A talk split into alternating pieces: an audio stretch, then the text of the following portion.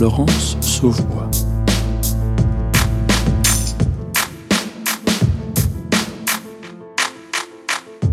En ce début d'année 2021, notre quotidien est toujours rythmé par la lutte contre la Covid-19.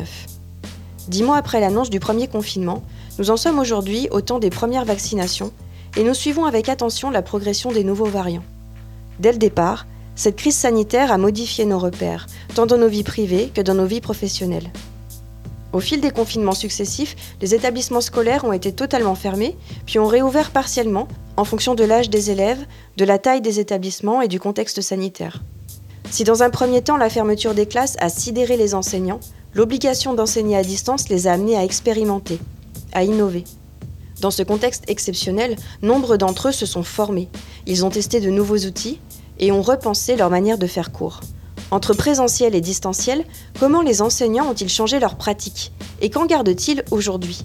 Ce mois-ci, le micro est dans la classe vous propose de partir à la rencontre de trois enseignantes qui nous parlent de leur pratique pendant et après le confinement. Marie-Solène Le Toqueux en maternelle, Marie Soulier au collège et Céline Castillo au lycée. Rituel, histoire, atelier, chanson. On ne pas du tout pendant l'émission.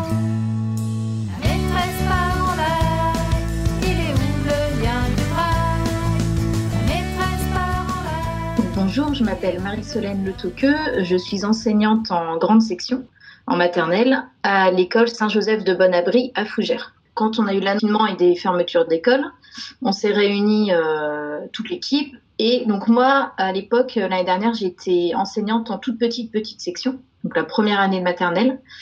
Euh, et je n'avais pas l'obligation de la continuité pédagogique mais je voulais quand même garder bah, du lien avec mes élèves et surtout en maternelle pour euh, bah, aider, euh, aider les parents, aider les enfants dans cette période quand même très particulière et, anxiogène pour, beaucoup. J'avais envoyé un mail à mes parents d'élèves pour leur euh, envoyer des pistes, sachant que bah, en maternelle, j'avais pas leur envoyer des fiches euh, comme ça, surtout en, petite section. Donc, euh, bah, leur envoyer des pistes de de jeux, de manipulation, de recettes, voilà, des, bah, des choses qu'on fait en maternelle. Et en fait, c'est mon mari qui m'a dit mais, mais pourquoi tu fais pas, tu ferais pas la classe à la maison Lui, il est producteur, donc il a tout, il a tout l'équipement matériel et, et humain. Euh, du coup, euh, voilà, on, a eu un, ré un réalisateur euh, qui nous a fait les directs. On a une amie graphiste qui nous a fait tout l'habillage de, de, l'émission, un ami youtubeur musicien qui nous a fait le jingle et qui nous a fait aussi la chanson de la maîtresse par en live, et le committee manager de mon mari qui s'est occupé de la chaîne, qui s'est occupé de la modération sur le Discord, sur YouTube, euh, et toute une équipe derrière.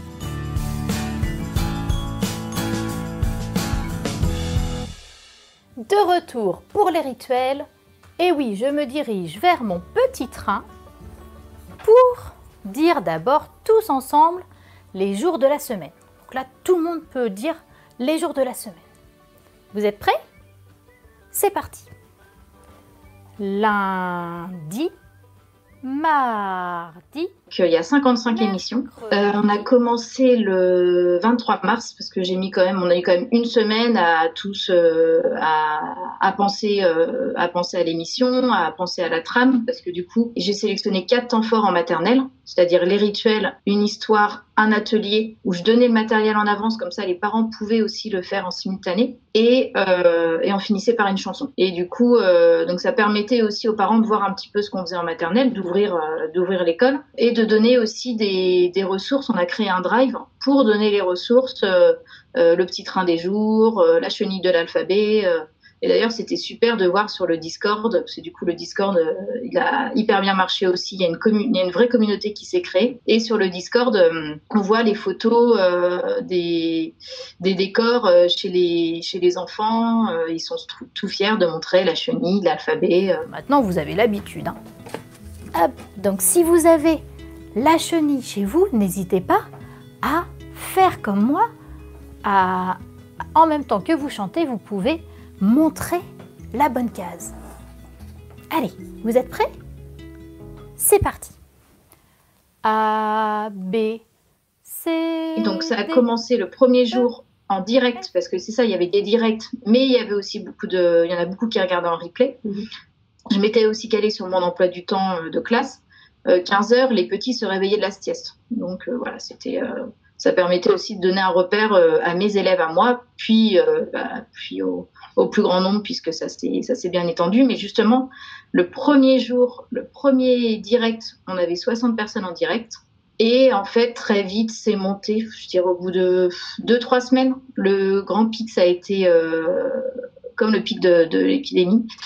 Le 15 avril, on a eu 9000 en direct. Euh, la chaîne est montée presque à 100 000 abonnés, donc là, on est à 98 200. Mais en fait, on a vraiment, euh, on, a, on a vraiment vu qu'on répondait à un besoin. Oui. Quand les gens avaient besoin, bah, il y avait un pic d'audience, et puis bah, forcément, avec le déconfinement, la reprise du boulot, la reprise euh, de l'école, bah, il y avait moins de, moins de besoins. Mais, euh, mais moi, je, je caractérise vraiment cette chaîne comme une chaîne du confinement. Et c'est pour ça qu'il n'y a pas eu d'après. Il y en a beaucoup qui me demandent euh, pourquoi j'ai pas continué, mais euh, bah parce que c'était euh, par rapport aux circonstances qu'on a lancé ça. Est-ce que, vous, vous avez eu des retours de parents ou d'enseignants ou, ou même d'inspecteurs sur ce que vous avez fait? Euh, donc par rapport au retour, oui, j'ai eu beaucoup de retours euh, de- d'enseignants qui euh, dont une enseignante qui m'a soutenue dès le début que je ne connaissais pas, hein, que j'ai connue euh, via internet, euh, qui a fait de la pub auprès de, ses parents, des réseaux sociaux, qui m'a beaucoup soutenue et qui est même devenue euh, modératrice pendant le, direct sur le chat YouTube. Comme ça, elle, disait aussi, parce que bah, moi je pouvais pas répondre forcément aux questions en direct, donc elle, aiguillait aussi les parents qui étaient en stress quand il fallait un bouchon en liège. Bah non, ils n'avaient pas de bouchon en liège. Bah, bah, c'est pas grave, vous prenez autre chose. Mm. Mais euh, bah, il y avait des parents oui, qui étaient un petit peu stressés euh, de ne pas avoir le matériel exact. Euh, donc à chaque fois, euh, mes modérateurs euh, les rassuraient en disant, mais non, mais vous prenez ce que vous avez chez vous. Et puis voilà. Hop, pour l'histoire. C'est fini, il va être l'heure de la pause. Une pause pour les parents qui n'ont pas eu le temps de préparer le matériel. Peut-être qu'il y a des nouveaux parents qui nous rejoignent. Donc je vous donne le matériel qu'il faut pour aujourd'hui. Il y avait un petit peu de préparation. Donc il y a des feuilles dans le drive, soit imprimées, soit à reproduire. Et vous choisissez deux ou trois drapeaux vierges. hein. J'avais demandé surtout de les laisser vierges puisque ça va être le but. de ça. On va Et les- puis, on bah, va le plus gros retour, ça a été euh, le recteur euh, de Bretagne qui m'a contacté en personne pour me euh, demander de continuer la chaîne euh, jusqu'aux grandes vacances. Est-ce que vous avez eu des moyens Est-ce qu'on vous a donné, enfin, est-ce qu'à un moment donné, on vous a proposé euh, des moyens pour acheter du matériel ou pour, euh, pour vous aider? On m'a parce que bah, il a fallu que je rende le matériel à mon école, Mhm. ce qui est puisque euh, puisque j'avais une remplaçante qui prenait ma classe, donc euh, il y a eu ce, ce moyen-là qui a été mis en place. Et du coup bah, je me suis retrouvée avec un décor un petit peu vide. Donc là euh, le, le rectorat euh, m'a acheté des choses, mais c'est vrai que euh, après financièrement j'ai pas eu beaucoup d'aide financière, ce qui nous a ce qui nous a permis de payer l'équipe, c'est vraiment les gens qu'on voulait pas mettre en place au début parce que bah, parce que euh, bah, dans ce contexte-là, euh, voilà, on se disait que bah, il y en avait qui avaient des soucis financiers aussi, et euh, c'est les gens qui, nous ont vraiment demandé comment nous aider et ils voulaient, ils voulaient, on a eu on a eu 8000 euros de. Euh, Ça a permis de payer quand même l'équipe. Est-ce que par rapport à l'expérience que ça vous a donné, aux compétences que vous avez peut-être gagnées là lors de cette, cette expérimentation sur votre chaîne YouTube, est-ce qu'il y a des choses, des exercices, des choses que vous, que vous avez gardées malgré la reprise en présentiel? Bah, c'est vrai que je me suis créé un, plein d'outils pédagogiques dont je me resserre, mais je vais pas me resservir, je vais pas leur montrer une vidéo en, en leur disant bon bah voilà ce qu'on va travailler. Après, euh, après cette émission, et je l'ai toujours dit, elle a ses limites et elle peut pas remplacer, euh, elle peut pas remplacer euh, une enseignante en présentiel. Et donc là, il est vraiment l'heure de nous quitter. Donc avant de nous quitter, un grand merci à toute mon équipe pour ce super projet.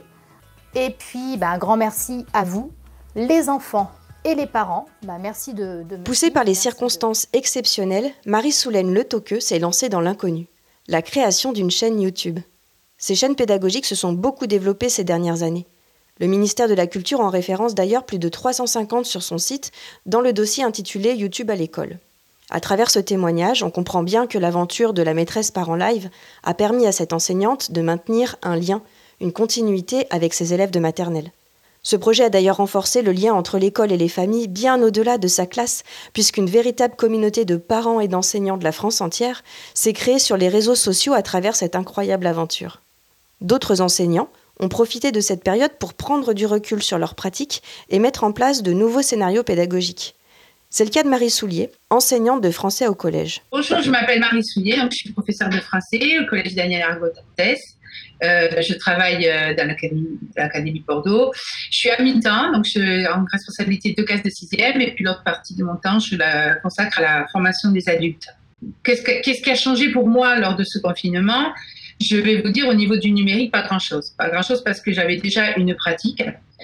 Alors concrètement, avant le confinement, depuis 2010, je travaille en classe inversée. Et donc, dans cette classe inversée, euh, concrètement, c'est une inversion des tâches. Ça veut dire qu'en fait, en présence de l'enseignant, on va laisser faire aux enfants toutes les tâches complexes. Donc, des tâches de mémorisation, de construction, ça, ça va être pendant le temps de, de classe. Par contre, on va déposer à la maison tout ce qu'ils peuvent faire seuls, euh, sans, sans, ma présence, c'est-à-dire des tâches simples qui vont être, par exemple, de visionner une capsule. Alors, les élèves se préparent effectivement au lendemain en regardant une capsule que je confectionne moi-même qui dure une minute trente et dont l'objectif, c'est de donner à voir. Ce n'est pas de demander, de définir une notion, ce n'est pas une leçon, contrairement à ce que quelquefois on entend dire, hein, mais c'est vraiment une préparation, un bain linguistique pour être honnête, puisque je suis prof de français. Donc, les enfants regardent et mon intérêt, c'est vraiment qu'ils arrivent avec des questions. Parce que comme je le dis souvent, on ne peut pas apprendre si on ne se pose pas de questions. Voilà, ça c'est une évidence.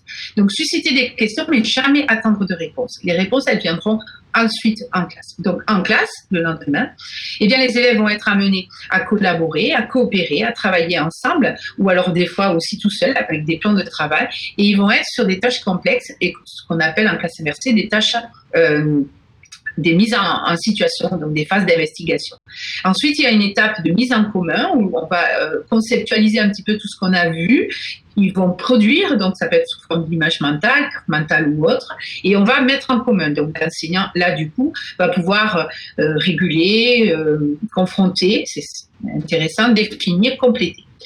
Euh, la tâche suivante, la tâche simple qui sera également déportée à la maison, ben, c'est cette fameuse trace écrite, donc euh, qui a été négociée en classe euh, avec cette image mentale. Elle va être laissée par l'enseignant sur le, bloc de la classe et les enfants n'auront plus qu'à la réinvestir, la recopier, mmh. de manière à se réactiver aussi le souvenir. Donc, vous voyez finalement des tâches très simples à la maison. Et pourtant, ces, ces moments où on recopie, autant vous dire en, sixième, c'est très chronophage. Mmh. Donc ça, ça n'a aucun intérêt. Ça peut être tout à fait déporté à la maison. Le saviez-vous? Il existait dans les jardins du château de Versailles un labyrinthe des fables. Vous nous expliquez que vos pratiques numériques étaient déjà bien avancées, que vous pratiquiez la classe inversée au quotidien. Donc, lors du premier confinement où vous êtes retrouvé complètement à distance de vos élèves, qu'est-ce que vous avez modifié, qu'est-ce que vous avez ajusté dans vos pratiques? Qu'est-ce qui s'est passé au moment du confinement, qu'est-ce qui a été bouleversé? Bon, ben, la capsule, non, puisqu'elle était là, donc elle est restée, hein, ça les enfants avaient l'habitude. La tâche complexe, ma foi, bon, avec des outils numériques comme, je l'ai dit, Google Docs, euh, Google Formulaire, ou, la, cuisinière, ou des padlettes aussi, on peut faire entrer les enfants, même s'ils sont tout seuls dans cette investigation. Mais alors, par contre, ce qui était compliqué, c'était qu'on n'avait plus cette collaboration, donc ce conflit, là, ce cognitif qui permet de se construire avec les autres, de construire son propre savoir au contact des autres, ça, ça n'y était plus. Ça, ça a été un premier souci. Et le deuxième, ça a été aussi au moment de la casse inversée, quand on a finalisé l'investigation, quelques jours après, on amène les enfants à produire. Nous, on appelle ça un chef-d'œuvre, c'est une production finale. Donc, lors de cette production finale, quand ça se fait en classe, bon, quand il y a un élève qui comprend pas bien la consigne, il peut toujours demander soit de l'aide à côté, à droite, à gauche, et à l'enseignant. À distance, tout est, différent, forcément. Cette consigne, elle peut être posée, mais elle est différée dans le temps. Donc, au moment où elle va être réceptionnée, il y aura des choses qui se sont passées dans la vie de l'élève de la vie de l'enfant, je dirais même, qu'il reste à la maison et ça reste un enfant. Et du coup, ben, la consigne, elle peut ne pas être bien perçue.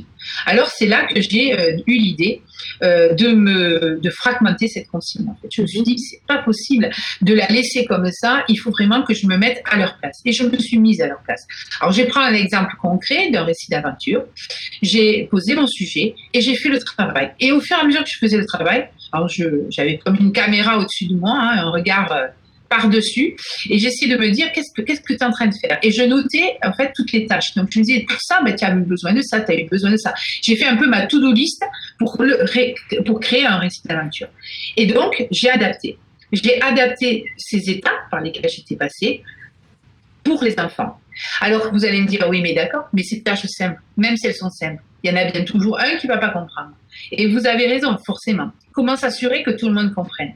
Alors, ils peuvent me poser des questions via le chat. Mais j'ai eu aussi l'idée ben, d'utiliser des élèves testeurs. C'était drôle, j'avais jamais pensé à ça. C'est-à-dire que j'avais donné chaque euh, semaine deux élèves étaient testeurs, donc euh, tout le monde était au courant qu'il y avait des testeurs. Et donc eux, ils avaient une, une, on échangeait, on faisait une petite visio ensemble ou, euh, des téléphones, et je leur donnais la consigne. Et je leur disais, ben voilà, qu'est-ce que, à votre avis, qu'est-ce que je vais vous demander? Et là, il me dit, bon, bah, attendez, attendez qu'est-ce que, qu'est-ce que, là, vous nous dites, donc, faire le portrait, mais qu'est-ce que vous voulez qu'on fasse avec ça? Est-ce qu'il faut qu'on se, juste le nomme? Est-ce que, alors, ah oui, oui, euh, vous faites le portrait en nommant le personnage, en donnant son, son âge, euh, qui il est, quelles sont les relations. Donc, chaque fois, j'affinais avec les questions qu'il me posait. Et ça m'arrivait même de prendre euh, aussi leurs propositions. Ils me disaient non, non, mais là, enlevez ce mot, est trop compliqué. Mettez celui-là. Celui-là, il est mieux. Donc, je prenais. Euh, et c'était devenu des collaborateurs. Alors, toutes les semaines, on changeait. Ils ont adoré cette émission. Mmh. Et du coup, ça me permettait de bien tester, de, voilà, de tester avant de, de valider. Et après, j'envoyais la, la consigne. Et alors, euh, quand vous disiez que les élèves ont pu travailler l'oral, etc., c'était des petits enregistrements qui vous postaient sur le blog? Sur le blog, oui, il y a des outils, on peut aller s'enregistrer, euh, poster, poster l'audio. Euh, L'outil n'est pas, pas un problème. Voilà. Ce qui était un problème, c'était d'adapter la pédagogie. Mm. C'est ça qui était compliqué. Cette pédagogie active et collaborative. C'est pour ça d'ailleurs que, en parlant de la collaboration, j'ai assez vite eu envie de les faire travailler sans moi. Donc, euh, j'ai organisé des situations pédagogiques euh, où ils pouvaient faire une construction ensemble, retrouver ces îlots. Alors concrètement, j'ai organisé un procès. On a fait le roman de renard. Donc euh, il fallait faire un procès. J'avais deux cases de sixième. Une avait la défense, l'autre devait l'accuser. J'ai créé deux padlettes et sur chaque padlette, j'ai posé les liens de la case virtuelle du CNED. J'ai mis deux élèves responsables, un Google Doc avec des inscriptions les responsables euh, se faisaient des, petites réunions d'un quart d'heure, une demi-heure. Sur le Padlet, il y avait euh, des arguments qu'on pouvait déposer au fur et à mesure qu'on lisait le roman. Et ensuite, euh, ben, des rendez-vous pédagogiques avec les responsables sans moi, où on validait les arguments, on les enlevait, on les remettait, etc. Déjà, est-ce que vous avez tous répondu aux questions de la salle secrète Vous pouvez activer votre micro pour dire oui ou non. oui. Oui, Éponine, vas-y. Mais si on n'a pas, si on n'a pas compris une question, comment on fait? Euh, Eh ben, tu lèves la main. Ok. Et je vais essayer d'y répondre. D'accord? Ok, ok, ok. C'était pour l'info. D'accord. Alors, on va passer à les personnages qui vont défendre Renard et dire pourquoi. Alors, vous allez répondre à ma question en levant la main. Elena, oui? Euh, mais c'est le loup, le chat, le lapin et l'eau. Alors, attendez, attendez. Alors, pour répondre aux questions, pas qu'il y ait de jaloux, vous allez en dire un chacun. Donc, euh, Éponine, enlève ton micro, s'il te plaît. Alors, Elena, dis en un. Euh, ben, le loup. D'accord. Alors, euh, est-ce que Elisa, tu as une idée? Le lion? Ok. Alors, Jania, est-ce que tu as une idée? Comment ça se passait l'échange? Est-ce qu'il y avait un échange synchrone en fait avec les élèves ou tout était en décalé via le blog? Non. Non, il y avait un échange synchrone, mais c'était particulier. Euh, en pédagogie active, on n'est pas sur du face à face, on est sur du côte à côte. Donc, il fallait que les temps synchrones, ça soit du côte à côte. Donc, il y avait le vendredi, hein, le vendredi matin, c'était euh, des petits salons de quatre personnes. Et euh, donc, sous ce rendez-vous, donc je donnais un Google Docs et ça inscrivait dans le tableau. Et, là, donc, euh, je, je, disais, je faisais des mises en bouche, de, je disais ce qu'on allait faire la semaine d'après, je faisais le bilan de ce qu'on avait fait, de ce qu'on avait appris, où on en était. Ils pouvaient me poser des questions, mais il n'y avait pas de phase d'apprentissage. D'accord. C'était euh, une phase de régulation. Les possibilités offertes par les outils numériques sont nombreuses. Mais pour les mettre au service des apprentissages, ce qui compte, c'est le scénario pédagogique mis en place par l'enseignant, comme le montre Marie Soulier. Pour permettre aux élèves de collaborer, de travailler en groupe en dehors de la classe, il faut repenser totalement les pratiques traditionnelles. Et cela pose de nouvelles questions. Comment échanger individuellement avec chaque élève? Comment utiliser les temps synchrones et asynchrones au service des apprentissages? Cette question se pose d'ailleurs en ce moment pour la plupart des enseignants de lycée qui travaillent depuis le mois de novembre avec des demi-classes, comme Céline Castillo, enseignante d'éco-gestion en lycée. Céline Castillo, je suis euh, professeure d'économie-gestion. J'enseigne euh, sur plusieurs niveaux, première et terminale STMG, euh, terminale en DGEMC et également en BTS communication et maintenance des véhicules industriels. Est-ce que vous pouvez m'expliquer le dispositif de cours hybride que vous avez mis en place? Alors l'idée c'était de, ne pas perdre en fait euh, les élèves et de ne pas perdre de temps sur la progression professionnelle euh, de, des, des, élèves puisque au mois de mars ils doivent passer un examen et il faut que tout le programme soit, soit terminé. En fait lorsque j'ai classe, j'ai classe à la fois avec les élèves qui sont présents au lycée et à la fois avec les élèves qui sont à domicile. Donc euh, voilà, c'est un système un peu hybride finalement, où euh, les élèves rentrent dans ma classe, soit, soit physiquement, soit virtuellement. Ah bah, Charlotte Gauthier, élève de terminale F à Condorcet. Et euh, Sadid Saed, élève également en terminale à Condorcet. Donc quel est le cours que vous suivez avec Madame Castillo? Donc c'est le cours de DGEMC, donc, qui est une option droit et enjeux du monde contemporain et donc qui consiste à apprendre euh, les bases du droit, euh, tout ça. Donc euh, depuis mi-novembre, comment est-ce que ça s'organise pour vous la venue au lycée? Et eh ben, on est un jour sur deux en présentiel. Et moi, c'est, j'ai des spécialités donc, maths et physique, donc la plupart du temps, à chaque fois, j'ai, j'ai quand même cours en distanciel. C'est toujours mieux d'entendre plutôt dans certaines matières la prof nous expliquer quand il y a des autres, des autres élèves qui, demandent, qui posent des questions, du coup, ça nous aide. Des fois, on a les mêmes questions à poser. Et donc voilà, c'est pour ça que c'est mieux. Alors que quand on est seul à apprendre, il y a forcément plus de difficultés. Alors sur les profs qui font euh, en distanciel comme Madame Castillo, quand vous êtes chez vous, qu'est-ce que vous voyez en fait? Qu'est-ce qu'ils mettent euh, euh, visible à partir de la classe virtuelle? C'est quoi? C'est leur diaporama? C'est le tableau? C'est comment ça s'organise? Donc la plupart du temps, on a le diaporama et le tableau. Le tableau pour justement voir où on en est par rapport au diaporama, le diaporama afin de suivre parce que la caméra, c'est pas toujours euh, une bonne qualité. Ça aide beaucoup, ça, remplace euh, le fait de travailler à 100% tout seul à la maison. Je me suis connectée bah, les deux vendredis où on devait avoir cours. Mais euh, c'était un peu compliqué la connexion.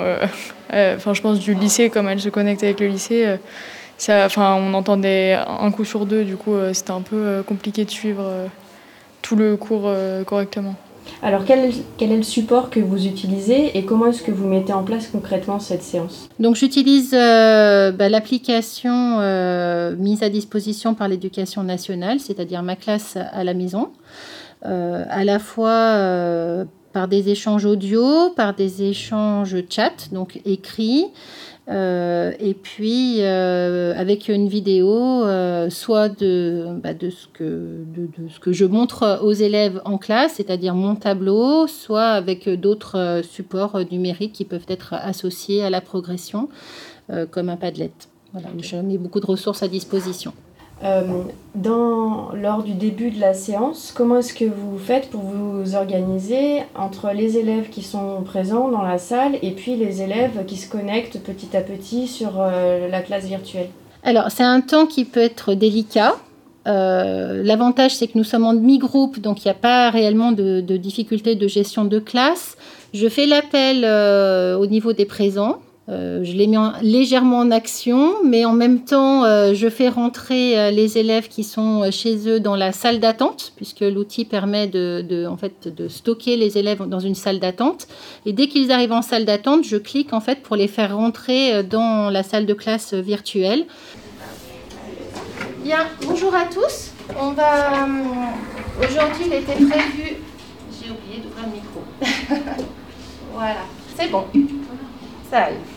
Donc euh, voilà, on va démarrer du coup euh, à la maison par la voie du cahier de texte. Vous retrouverez le même document, hein, puisque c'est comme ça qu'on fonctionne depuis le début. J'ai euh, mis également le même document dans le Padlet. Donc on va aujourd'hui avancer sur le contrat. Moi je vais projeter le document au tableau. Et à la maison, ils l'ont aussi, et sinon ils vont pouvoir suivre ce que l'on fait ici. Quels sont les avantages que vous trouvez euh, à, ce dispositif de classe euh, hybride en synchrone entre les élèves qui sont présents et les élèves qui sont chez eux un jour sur deux? Alors c'est justement la, synchronisation de la progression. On n'est pas euh, en décalage finalement, un groupe qui avancerait plus vite que l'autre en fonction voilà, du nombre d'heures dans, dans l'emploi du temps par, par journée. Ça, c'est le principal avantage. L'autre avantage, c'est que ça garde un esprit classe. C'est-à-dire qu'on n'a pas deux groupes qui finalement se scindent euh, et qui ne se voient pas ou qui ne s'entendent pas, puisque euh, voilà, moi j'autorise euh, souvent les micros ouverts et le chat ouvert. Je diffuse souvent au tableau le chat avec les questions que posent les élèves à la maison ou les réponses qu'ils font. Et voilà, on répond en fait ensemble, les élèves à distance, les élèves présentiels et moi-même, à l'ensemble des interactions en se rapprochant au plus possible finalement de ce qui se passe dans une classe où l'on est tous rassemblés. Donc, allez, je vais ouvrir mon fichier, puis on va commencer sur cette notion de, contrat. Après, on va aller voir à la, à la maison ce qu'ils nous disent. Ah bah, Donc, vous vous souviendrez la semaine prochaine que je mets des éléments dans le contenu de séance?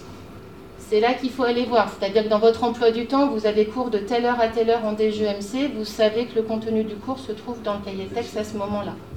Qu'est-ce qu'un contrat À partir de votre propre quotidien, citez des éléments de contrat. OK? Et puis, euh, ce que j'aimerais, c'est que vous lisiez cet article et que vous me repériez les différents éléments qui constituent un contrat. On y va? Et puis, euh, bah, du coup, on va voir à distance euh, si certains ont pu se connecter en, sont en retard. je ne sais pas si c'est le même contrat de travail ou le contrat d'apprentissage contrat d'apprentissage. Je vais mettre dans le contrat de travail un contrat d'apprentissage. Alors, j'ai entendu que ça bipait, hein. donc on va regarder. Alors, Candice nous propose le contrat de mariage, la cantine scolaire et euh, le règlement du lycée. On va les rajouter à, au ben, on va les rajouter comme ça. Du coup, on vous a associé au tableau. Hein. en termes de, de pourcentage, est-ce que tous se connectent ou pas? Alors, tous ne se connectent pas. Euh, certains euh, sont identifiés comme n'ayant pas en fait euh, d'outils pour se connecter. D'autres se connectent à partir d'ordinateur ou à partir de leur téléphone, puisque l'application permet du coup de se connecter sur ces, deux, outils. En termes de nombre, c'est assez variable d'une classe à l'autre et aussi d'un niveau à l'autre. Donc il y, a vraiment une assiduité très forte à distance sur les BTS. Ensuite, euh, en terminale également sur des classes euh, voilà, qui, fonctionnaient bien euh, auparavant. Et puis au niveau première, eh les élèves qui étaient peut-être moins motivés, un peu moins accrochés au système en présentiel, en fait, se retrouvent également en distanciel, moins intéressés finalement par ce type de, de fonctionnement.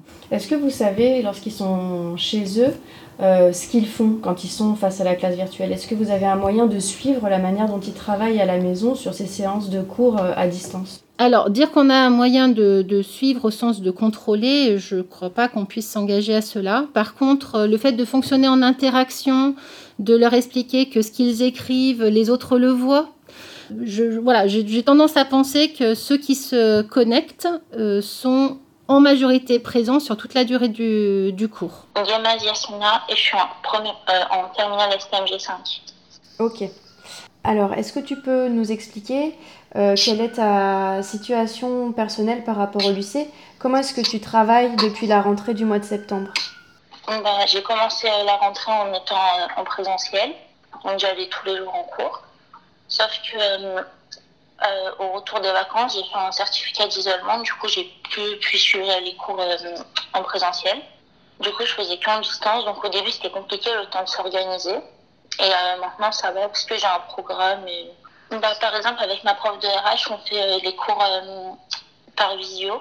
tout le temps, elle allume son ordinateur pour que je puisse suivre le cours. Donc ça, ça m'aide beaucoup. Mhm. Mais avec les autres profs, je, leur envoie mes devoirs qu'ils ont demandé sur l'ENT par mail. Tu as combien d'heures de ressources humaines dans la semaine? 10 heures. Oui, vu que c'est ma matière principale, c'est utile. Hmm. Ça me permet de suivre et de ne pas décrocher. Quelles sont les conditions qu'il faut réunir pour réussir à ce que ce système soit, utile aux élèves en fait? Je pense que le premier frein, c'est déjà euh, la technicité, c'est-à-dire qu'on a soit la possibilité d'être dans une salle qui, qui permet ce genre de, de, de, de, pédagogie, soit on est dans une classe qui ne l'est pas. Euh, donc, en termes d'équipement. Il y a déjà, je pense, le frein majeur est, est ici. Il y a aussi le fait que lorsqu'on a euh, bah, du coup deux, deux groupes, euh, un présent et un absent, n'est pas toujours disponible pour celui qui est présent. Donc ça peut être aussi un choix que de dire, lorsque les élèves sont là, je me concentre sur ces élèves. Puisqu'il y a une alternance, je ferai la même chose avec l'autre groupe.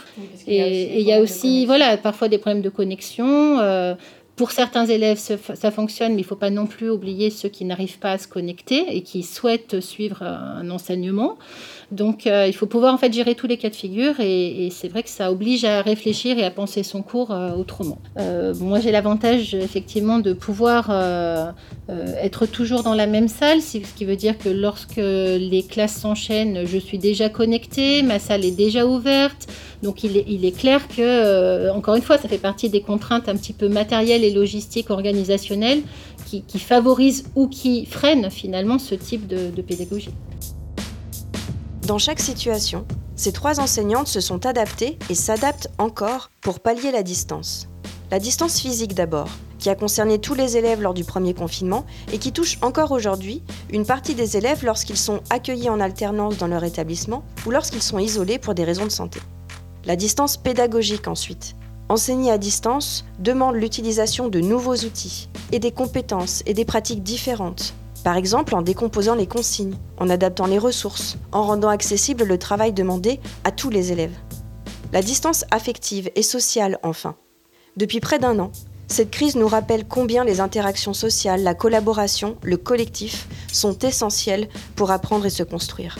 Ces témoignages montrent surtout que l'enseignement en distanciel ou en présentiel nécessite avant toute chose de définir des objectifs pédagogiques, de les expliciter aux élèves et à leurs parents et de choisir les outils en conséquence, qu'ils soient ou non des outils numériques d'ailleurs. Le micro est dans la classe, c'est fini. Je souhaite remercier chaleureusement Marie-Solène Le Toqueux, Marie Soulier et Céline Castillo pour leur témoignage et leur confiance. On se retrouve le mois prochain pour un nouvel épisode du Micro est dans la classe. À bientôt.